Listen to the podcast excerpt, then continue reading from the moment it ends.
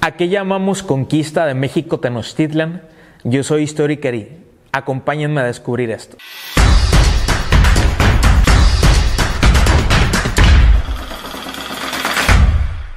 Mucho se ha hablado de la conquista de México Tenochtitlan o de la conquista de Tenochtitlan, sobre todo en el año 2021 porque se logra el quinto centenario de este episodio o de este movimiento armado que llevaron a cabo los españoles sobre eh, los mesoamericanos o sobre los mexicas que pues estaban asentados en, en el Valle de México.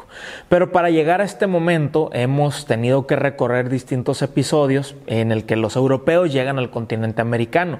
Hernán Cortés no es la primera expedición que va a llegar a suelo mesoamericano.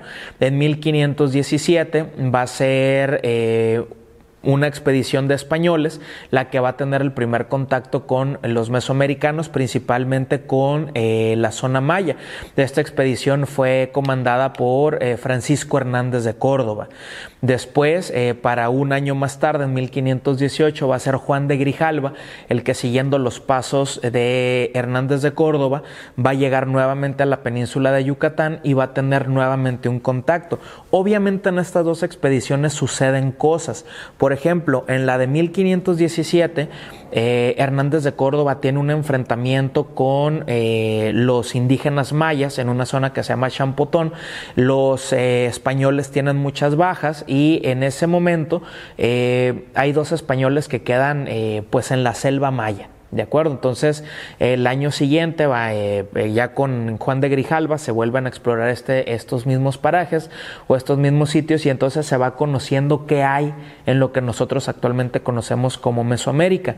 De tal forma que los españoles, al empezar a tener contacto, supieron que había pues grandes civilizaciones también en esta parte del continente. Para 1519, eh, bajo muchas eh, circunstancias y bajo una serie de eh, situaciones muy, muy típicas o muy características de ese momento, Hernán Cortés se va a embarcar eh, desde Cuba sin la autorización eh, del gobierno de España en lo que va a ser el continente americano y entonces eh, va a llegar, va a recorrer la misma ruta de Hernández de Córdoba y de Juan de Grijalva y va a llegar prácticamente hasta el actual estado de Veracruz. En Veracruz Hernán Cortés va a fundar la Villa Rica de la Veracruz Estamos en 1519 y entonces él va a empezar a eh, tratar una, a trazar y a tratar de tener una estrategia para poder quedarse en el suelo mesoamericano. Es importante decir que eh, los indígenas, sobre todo voy a referirme a los mexicas en este momento, ya tenían alguna noción de que algo iba a ocurrir. Resulta que cuando Moctezuma, que es al señor al que le toca eh, este encuentro con Hernán Cortés, eh, era el gobernante del pueblo mexica, él empieza a tener una serie de sueños, empieza a tener una serie de indicios que se conocen como los presagios funestos de la conquista. Uno de ellos, por ejemplo, es que aparece un gran cometa en el firmamento y entonces eso se interpreta como pues una noticia negativa, algo va a ocurrir, algo están queriendo anunciar los dos dioses para que las mujeres y los hombres de ese momento pues estuvieran preparados.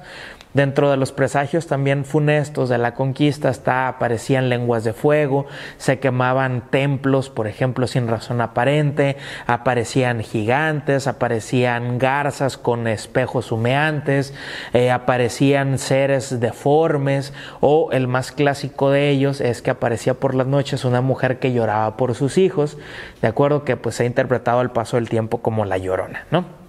Es decir, eh, había muchas señales eh, que los eh, indígenas empezaron a interpretar como que algo iba a ocurrir, venía una transformación pues normalmente a lo que ellos estaban habituados. Eh, les decía entonces que mientras está ocurriendo esto en Tenochtitlan, los españoles están haciendo sus planes y sus proyectos para poder conquistar toda esta zona y entonces todo está ocurriendo a la par. Hernán Cortés es un sujeto que fue a la universidad, que sabe leer y escribir, es un sujeto que está educado en la política, es un sujeto muy hábil, muy diestro y sobre todo es un sujeto que tiene mucha visión y que tiene mucha mentalidad hacia el futuro. ¿De acuerdo? Y entonces él sabe que lo que ocurrió, embarcarse sin una autorización, no está eh, del todo correcta y entonces él trata de justificarse de muchas maneras que vamos a ver posteriormente. Entonces, de tal forma que eh, justamente en este momento manda a barrenar, eh, manda a hundir los barcos que llegaron a lo que va a ser Mesoamérica para que ningún integrante de su expedición pudiera regresar a Cuba y tampoco pues los pudieran encontrar, únicamente deja uno. Él escribe una carta al rey Carlos I de España donde le relata qué es lo que está encontrando y qué es lo que está tomando como posesión en nombre de su real majestad, ¿no? Entonces, a ese tipo de correspondencia se conoce como las cartas de relación de Hernán Cortés. Eh, Recordemos que en algún momento yo debía haberlo ya comentado, eh, los indígenas estaban sometidos durante todo el posclásico principalmente a una serie de tributos, es decir, los mexicas impusieron eh, vasallaje, ¿de acuerdo? Vasallaje qué es, bueno, yo voy a venir, te voy a dominar, no te voy a... Eh, a cambiar tu estilo de vida ni te voy a sacar donde estás, pero pues tienes que aportar tributo, es decir, tienes que aportar de tu cosecha, de lo que trabajas, de lo que elaboras, de lo que fabricas. ¿De acuerdo? Entonces, eh, muchos de estos pueblos que fueron sometidos, o la palabra correcta es sojuzgados, por los mexicas, pues generaron un odio silencioso durante mucho tiempo, porque los mexicas pues eran muy puntuales con el tema de los tributos. Entonces empezó a haber un odio hacia los mexicas. De tal suerte que Hernán Cortés, desde que llega a la península de Yucatán y va recorriendo, él sabe de este odio. Bueno, ¿qué es lo que pasa con Hernán Cortés y qué es lo que pasa en el tema de la traducción? Eh, hay un personaje importantísimo sin el cual pues, la historia del país no hubiera sido lo que es hoy en día, que se conoce como Doña Marina o Malitzin de acuerdo popularmente conocida como la Malinche, y en la Malinche recae pues la maldición de la historia mexicana porque siempre se ha dicho que fue una traidora, ¿no? Para empezar, la Malitzin tuvo una vida totalmente complicada, ¿de acuerdo? En algún momento fue vendida como esclava eh, a unos mercaderes mayas, eh, los mayas la trataban pues como literalmente como esclava, y entonces cuando llega Hernán Cortés eh, es la Malitzin la que le va a poder traducir porque Malitzin habla náhuatl, habla maya, y entonces va, va a poder ser un primer canal de comunicación. Resulta ser que en una de las expediciones, en la de Juan de, en la de Francisco Hernández de Córdoba en 1517, en esta pelea que hay en Champotón, se quedaron dos españoles, uno es Gonzalo Guerrero y otro es Jerónimo Aguilar. Eh, eh, Gonzalo Guerrero es un militar que logró eh, hacer una familia eh, con una indígena maya, ya tenía hijo y entonces eh, pues él decide quedarse a vivir con los mayas.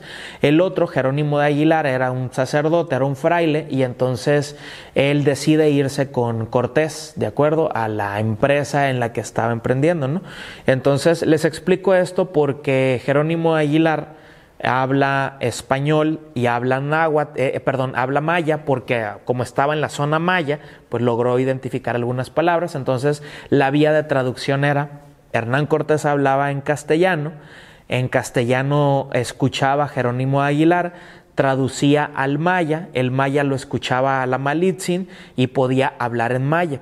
Si estaban en la zona náhuatl o de del Valle de México, la Malitzin pues traducía al náhuatl. Entonces cuando le contestaban, ella escuchaba en náhuatl, del náhuatl traducía al maya, hablaba en maya para que Jerónimo Aguilar la escuchara y Jerónimo Aguilar traducía del maya al castellano para poder hablar en castellano con Hernán Cortés. Entonces, así es como logró eh, establecerse el primer contacto o el primer canal de comunicación. Suena complicado, decirlo es mucho más difícil todavía, pero pues es una es, una, es un proceso pues que logró vivirse, ¿no? Entonces por eso Hernán Cortés sabe del odio, Hernán Cortés sabe que hay un gran señorío en el Valle de México, que son muy militares, que tienen grandes templos, que es una de las ciudades más importantes de lo que fue en algún momento Mesoamérica y justamente se dirige hacia allá. ¿De acuerdo? Entonces Hernán Cortés va a tomar la ruta más corta, que es la de Veracruz hacia la Ciudad de México actual, por la ruta de los volcanes. Esa ruta pues se ha conocido como el Paso de Cortés, ¿de acuerdo? Entonces, eh, para finalizar, en este primer momento del tema de la conquista, ¿qué estamos viendo? Que los españoles sí tienen un interés por conocer qué hay más allá del Caribe, qué hay más allá de las islas de las Antillas, qué hay más allá de Cuba. ¿De acuerdo? Y entonces ellos se embarcan en las aventuras, en las expediciones, en las exploraciones. Una expedición, por ejemplo, es cuando llegan y empiezan a ver qué hay ¿De acuerdo? En la exploración es cuando ya nos bajamos a suelo seco y nos adentramos a conocer y a descubrir qué es lo que hay en ese sitio. ¿De acuerdo? Y entonces los hombres de ese momento, hablo de hombres porque generalmente son malvivientes, son malhechores, algunos son exconvictos, hay otros que sí tienen el deseo de las armas, ¿de acuerdo? Los que se embarcan en estas industrias o en estas empresas porque en aquel momento estaba muy de moda, por ejemplo, el ser un hidalgo. Un hidalgo era pues un sujeto que podía amasar fortuna, que podía amasar una fama. Con la fama llegaba el nombre y tu apellido se iba a inmortalizar al paso del tiempo, ¿no? Entonces ya podías adquirir un cierto estatus. Entonces muchos hombres de ese momento están persiguiendo eso y entonces eh, pues se van a adentrar en este tipo de aventuras para poder colonizar lo que va a ser el continente americano. Entonces en este primer momento, en esta primera etapa de la conquista. Eh, es Hernán Cortés el que va a tener toda la información, el que ya estableció los canales de comunicación, el que está siendo muy observador de lo que está ocurriendo eh, social y políticamente con las sociedades del México prehispánico y entonces él va a saber leer muy bien todos esos eh, momentos para poder transformarlos en áreas de oportunidad. ¿De acuerdo? Entonces, Va a haber muchas, muchas situaciones, eh, desde la comida, los choques eh, de las mentalidades, de las culturas, va a haber el choque de la lengua, ¿de acuerdo? Entonces la conquista fue traumática, sí, lo fue mucho, pero eh, pues fue un suceso que ocurrió y pues gracias a eso somos el México de hoy en día. Entonces ustedes se pueden formar su propia opinión. Hasta la próxima.